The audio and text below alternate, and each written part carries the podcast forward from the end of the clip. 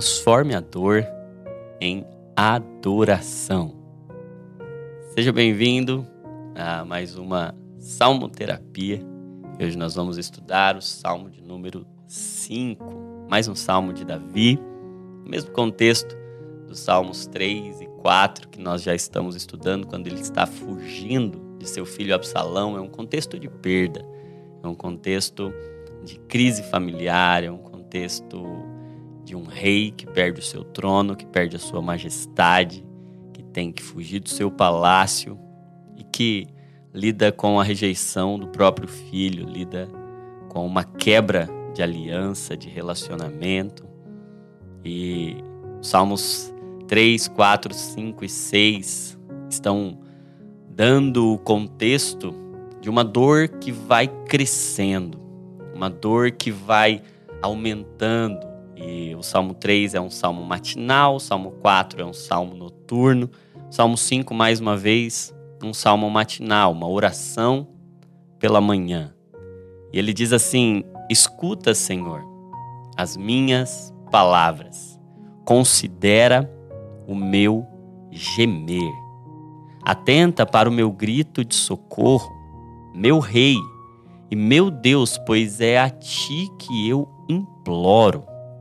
De manhã, ouve, Senhor, o meu clamor. De manhã te apresento a minha oração e aguardo com esperança. Tu não és um Deus que tenha prazer na injustiça. Contigo o mal não pode habitar. Os arrogantes não são aceitos na tua presença. Odeias todos os que praticam o mal. Destrói os mentirosos, os assassinos e os traiçoeiros, o Senhor detesta. Eu, porém, pelo teu grande amor, entrarei em tua casa. Com temor me inclinarei para o teu santo templo. Conduze-me, Senhor, na tua justiça por causa dos meus inimigos, aplana o teu caminho diante de mim. Nos lábios deles não há palavra confiável. Suas mentes só tramam destruição. Suas gargantas são um túmulo aberto. Com suas línguas enganam sutilmente. Condena-os, ó Deus. Caiam eles por suas próprias maquinações, expulsa-os por causa dos seus muitos crimes, pois se rebelaram contra ti. Alegrem-se, porém, todos os que se refugiam em ti. Cantem sempre de alegria. Estende sobre eles a tua proteção. Em ti exultem os que amam o teu nome. Pois tu, Senhor, abençoas o justo. O teu favor o protege como um escudo. A parte 1 um desse texto, deste salmo, mostra um homem que passou do ponto da angústia, como nós vimos no Salmo 4, e entrou no ponto do desespero, do gemido, uma dor que já não pode mais nem ser expressa com palavras. É isso que um gemido significa. E ele agora diz: Senhor, escuta minhas palavras, mas mais do que isso, considera o meu gemer. Escuta a oração que eu nem consigo fazer. E a parte 1, que vai do verso 1 a 3, pode ser resumida com o entendimento de que Deus não apenas ouve a nossa oração, mas Deus encontra o nosso coração. Deus não apenas ouve orações que a gente faz, Deus vê o coração que não consegue nem falar por vezes, apenas gemer. A oração não é algo que Deus apenas ouve, tanto é que Mateus capítulo 6, Jesus nos ensina que nós, quando orarmos, devemos fechar a porta do nosso quarto e orar ao nosso Pai que vê em secreto.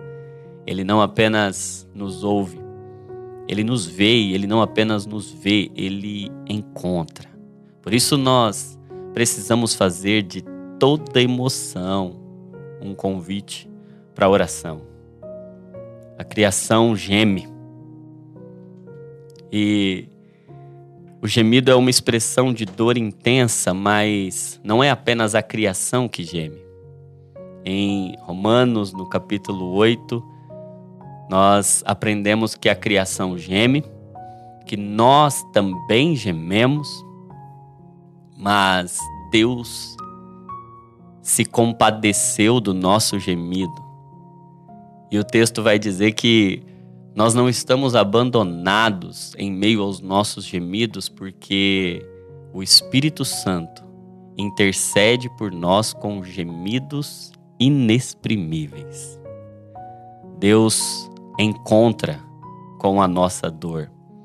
Deus se importa com as nossas dores.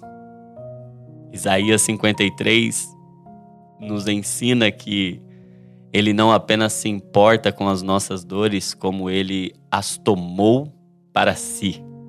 O Espírito também está gemendo quando nós gememos.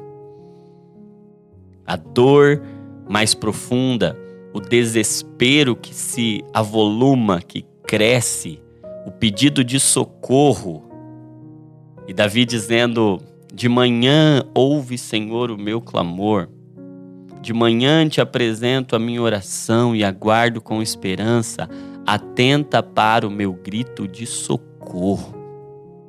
Não é mais apenas um pedido de ajuda, é um grito de socorro. Poucos sentimentos são tão difíceis de lidar quanto o sentimento do desespero. É esse o contexto emocional de Davi uma dor tão profunda, tão intensa e um sentimento de desespero que clama por um socorro. Um socorro não pode esperar. Não existe consulta agendada para pronto-socorro. Pronto-socorro ou um socorro é um alívio urgente, imediato. É um clamor por um toque agora uma intervenção agora. E a oração tem esse poder. A oração tem esse poder de trazer o eterno para agora. A oração traz o eterno para agora. E nosso grande desafio é de fato transformar emoção em oração, porque a oração é um encontro, de dois corações. Porque Davi está expondo o seu coração a Deus pela manhã. Porque toda manhã Deus expõe o seu coração a nós. Lamentações, Jeremias, está escrito assim: porque as misericórdias do Senhor são a causa de nós não sermos consumidos, e elas essas misericórdias são novas a cada manhã. E olha que lindo, essas misericórdias novas a cada manhã são o coração de Deus exposto, porque misericórdia é a junção de duas palavras, miser e cordes. Miser quer dizer miséria e cordes quer dizer coração. E o que é misericórdia? É Deus dar o seu coração ao miserável. Deus expõe o seu coração àqueles que carecem. E quando isso acontece, todas as manhãs, as misericórdias do Senhor se renovam sobre nós. Por isso, Davi está pela manhã apresentando seu coração ao Pai. Porque toda manhã, antes, de nós apresentarmos o nosso coração, Deus já apresentou o seu coração a nós. Nós podemos a cada manhã nos abrir para o Senhor, porque a cada manhã o Senhor está com o seu coração aberto para nós. E o coração de Jesus também tem feridas. O coração de Jesus foi traspassado pela lança dos soldados romanos para poder se assemelhar ao meu e ao seu coração ferido, angustiado, clamando, desesperado por um alívio, por um socorro. E hoje você pode mostrar o seu coração a Ele sem medo. Você pode confiar nele e expor as suas feridas. Porque nenhuma ferida coberta pode ser tratada. Toda ferida exposta, ela agora pode ser tratada. Mas é óbvio que você não pode expor suas feridas em qualquer lugar. As suas feridas precisam ser expostas na oração. As misericórdias do Senhor, o coração dele, está liberado e aberto para acolher o coração aberto, ferido, marcado, machucado pela dor, pelo desespero, pelas circunstâncias ruins. Mas vem uma segunda parte do salmo, a partir do verso 4 até o verso 6, e Davi diz assim: Tu não és um Deus que tenha prazer na injustiça. Contigo o mal não pode habitar. Os arrogantes não são aceitos na tua presença. Odeias todos os que praticam o mal, destrói os mentirosos, os assassinos e os traiçoeiros o Senhor detesta. Eu acho interessante que, diante das circunstâncias ruins, nós temos uma tendência de achar que Deus pode ter mudado o seu coração. A partir do verso 4, Davi faz questão de relembrar o seu coração que as circunstâncias não definem Deus. As circunstâncias não definem quem Deus é. Deus define o que são as circunstâncias. Davi está dizendo: a circunstância pode ser ruim, mas tu és bom. As circunstâncias não te definem. Tu não defines, ou tu não é definido pelas circunstâncias. Tu não és um Deus que tem prazer na injustiça e eu sei quem tu és. A minha circunstância é ruim, mas Deus é bom. Existem duas colunas que precisam sustentar o nosso coração e sustentam o nosso coração em circunstâncias ruins. Essas colunas não podem ser abaladas, elas precisam estar gravadas no mais profundo do nosso ser. Primeiro, Deus é bom. Segundo, Deus me ama. Deus é bom. Deus me ama. Ah, o momento não pode definir Deus. Deus não é definido pelo momento. Deus é definido pelo eterno. Deus é. A sua circunstância hoje pode ser ruim, pode ser trágica, pode ser dolorosa, catastrófica, mas isso não muda quem Deus é. Deus é bom. Deus te ama.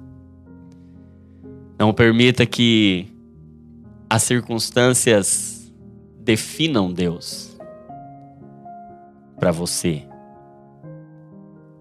Mas deixe que Deus defina a circunstância para você. Deixe que Deus defina a sua dor. E aí nós entramos na terceira parte deste, deste salmo, os versos 7 em diante. E essa terceira parte começa com uma decisão de Davi. E é essa decisão que nós precisamos tomar hoje.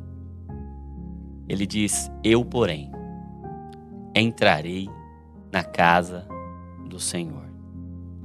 Eu, porém, entrarei em teu santo templo. Eu me renderei eu com temor me inclinarei. Conduze-me, Senhor, na tua justiça por causa dos meus inimigos, aplana o teu caminho diante de mim. Eu, porém, ah, aqui tem um momento de decisão onde todas as circunstâncias estão empurrando para parar. É como se Davi estivesse sendo gradativamente sufocado, preso. E a tendência é que a qualquer momento ele vai desfalecer. O desespero vai se avolumando. Mas como é importante quando a gente rompe com a circunstância e a gente se levanta e diz: Eu, porém, eu, porém, entrarei. Parece que eu não tenho para onde ir, mas eu tenho.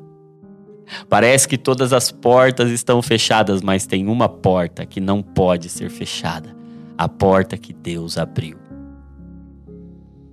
E qual foi a porta que Deus abriu? Por um novo e vivo caminho, nós podemos entrar por uma porta que foi rasgada de alto a baixo o véu que separava e que na cruz do Calvário, quando Cristo estava sendo rasgado, o seu corpo estava sendo rasgado, o véu estava sendo rasgado de alto a baixo e uma porta que nunca mais poderia ser fechada. Davi, antecipadamente, pode dizer: Eu, apesar de todas as circunstâncias, entrarei. E a terceira parte é essa transformação de uma dor em adoração. Eu vou entrar no templo, eu vou me prostrar com temor, nada vai me parar. Quero falar com você que se sente paralisado pela dor. A dor foi tão grande te colocou em um nível de desespero e parece que você ficou cercado e não tinha para onde ir. Mas a porta continua aberta. É possível entrar. E Davi diz: Eu entrarei. A dor não vai me parar. E essa é uma verdade. A dor não é o nosso fim. A dor é o nosso meio. Ah, esse mundo é um mundo de dor. A natureza, a criação geme. Nós gememos. O Espírito Santo intercede por nós com gemidos. Mas a dor não é o nosso fim.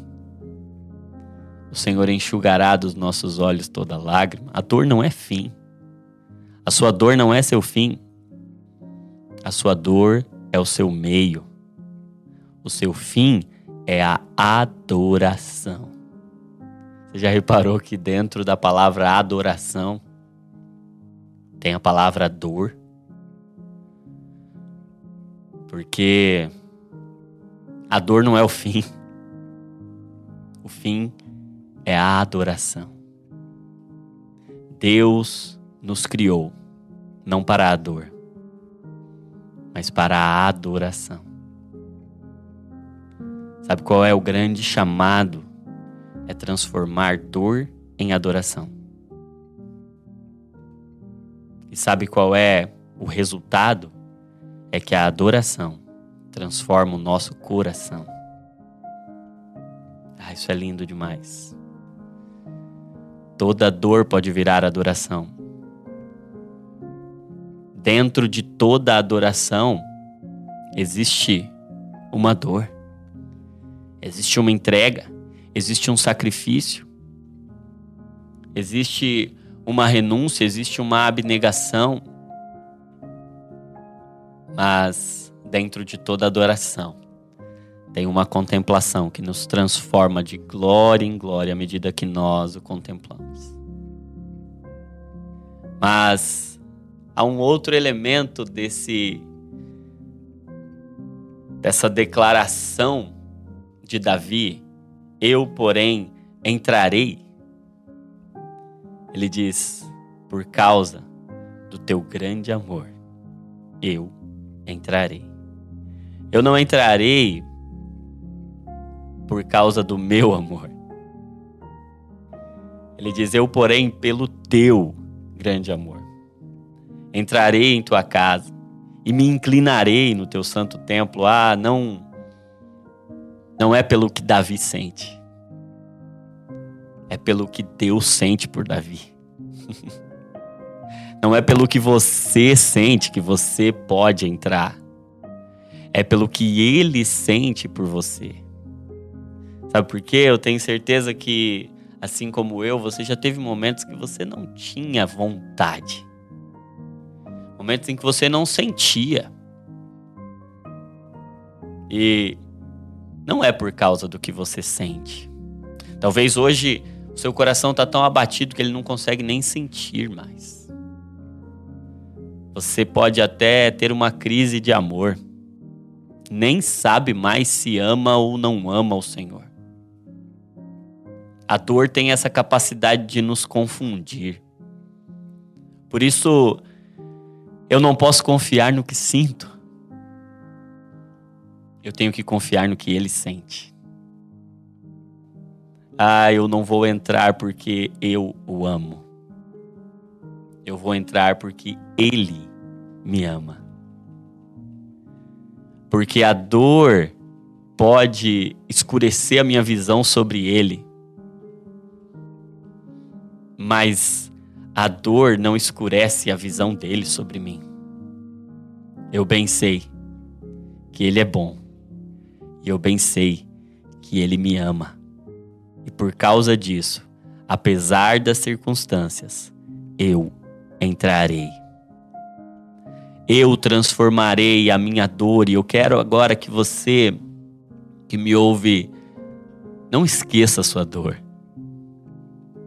Por vezes nós somos encorajados a negligenciar as nossas dores e tentar fingir que elas não existem, de alguma forma reprimi-las. Esquece isso aí, deixa isso para lá. Eu quero te convidar a fazer uma oração diferente. Não deixe isso para lá. Traga isso para cá. Transforme dor em adoração. Não é sobre reprimir, é sobre redimir. Como que a gente pode redimir uma dor? Entregando-a como adoração aquele que suportou todas as dores, aquele que é Senhor dos Senhores, mas quis ser um homem de dores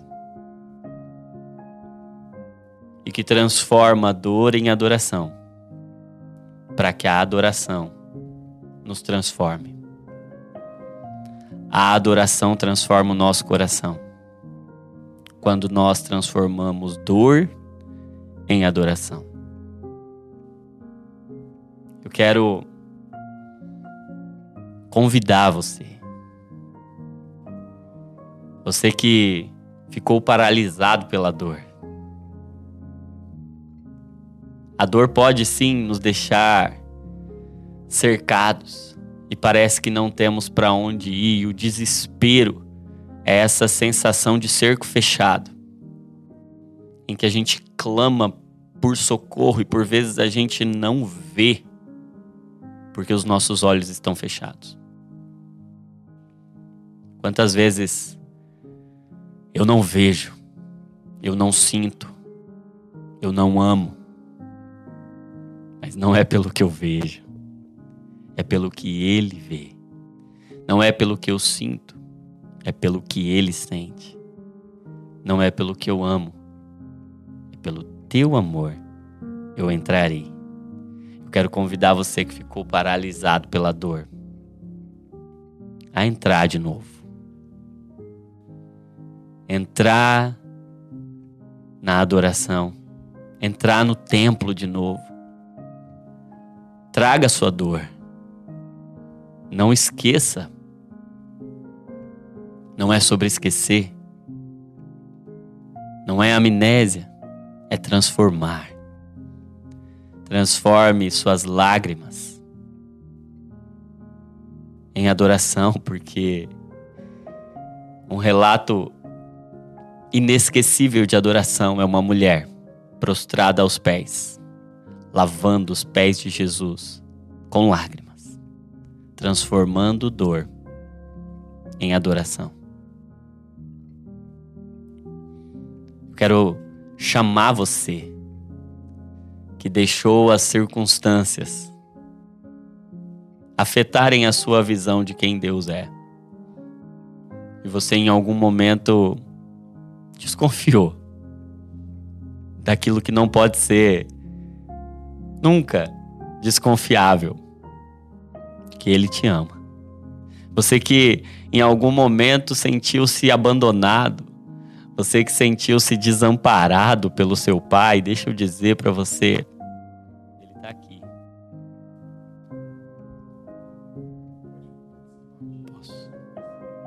Travou, né? Você que se sente desamparado pelo pai. Você que se sentiu abandonado em algum momento, Cristo sabe como é isso. Salmo 25, que é o salmo da cruz. Jesus diz isso, Deus meu, Salmo 24, Deus meu, Deus meu, por que me desamparaste? Mas Ele está dizendo hoje para você, não é pelo que você sente sobre mim, é pelo que eu sinto por você pelo grande amor de Deus, pela misericórdia dele, hoje você pode voltar. Você que carrega uma dor muito profunda e precisa transformar a sua dor em adoração. Quero orar por você. Pai, em nome de Jesus. Visita os meus irmãos Visita os nossos corações que por vezes não conseguem nem falar, mas que gemem de tanta dor. Dores que não podem ser expressas em palavras. E que, por vezes, geram em nós esse ambiente de desespero. A sensação de que a qualquer momento nós perderemos tudo e que nos faz clamar por socorro. Ah, Pai, abre os nossos olhos. Abre os nossos olhos para que nós possamos te ver como tu és. Pai, grava nos nossos corações a tua bondade, a tua misericórdia, porque as circunstâncias não te mudam, mas o Senhor muda as circunstâncias. Pai, em nome de Jesus, eu oro agora por todos os meus irmãos que foram afetados e paralisados pela dor, por todos aqueles que estão, apesar da dor, caminhando, sofrendo, mas carregando a cruz, como Cristo assim fez. Com dores. Eu oro para que o Senhor nos ajude a não parar em meio à dor, mas transformar dor em adoração, porque a adoração transforma o nosso coração. Obrigado pela vida, pela cura que o Senhor está gerando em nós. Em nome de Jesus. Amém e amém.